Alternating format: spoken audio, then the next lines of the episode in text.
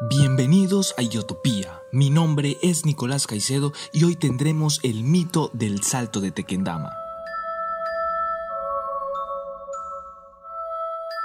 En Colombia existe un sitio que esconde misterios inexplicables en el municipio de Soacha más concretamente, a 30 kilómetros del suroeste de la capital, Bogotá. El Salto de Tequendama es un sitio mágico a la vista. Tiene una cascada que mide 157 metros de altura aproximadamente, el cual se volvió el sitio perfecto para la desaparición de cuerpos. Contemos juntos hasta 6. 1, 2, 3, 4, 5, 6.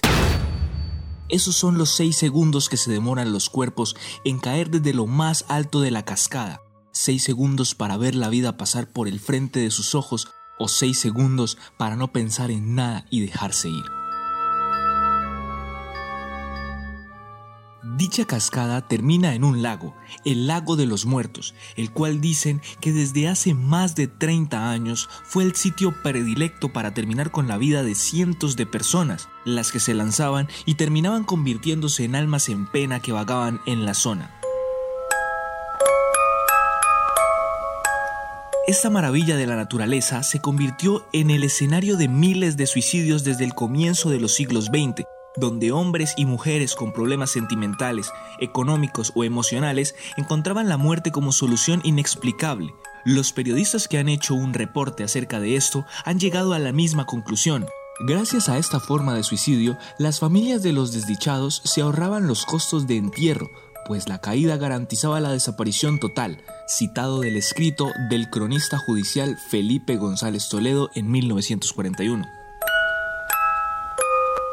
No solo eso, junto a la cascada existe un hotel llamado El Salto, el cual se inauguró desde los años 20 con una arquitectura francesa que cuenta con una vista a la cascada espectacular.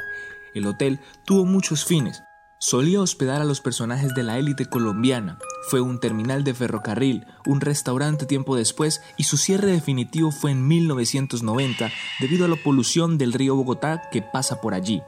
En la actualidad tiene la función de casa museo del Salto de Tequendama. Y el secreto que esconde dicho hotel es la cantidad de presencias que se han avistado, espectros y fenómenos paranormales en su mayoría han sido registrados por la noche. Se dice que la causa es por los suicidios en masa que han ocurrido al pasar el tiempo. Son muchas las historias que albergan dicho sitio turístico. Misterios sin resolver, actividades paranormales, almas que continúan rondando y que solo buscan la luz que los lleve a descansar al fin.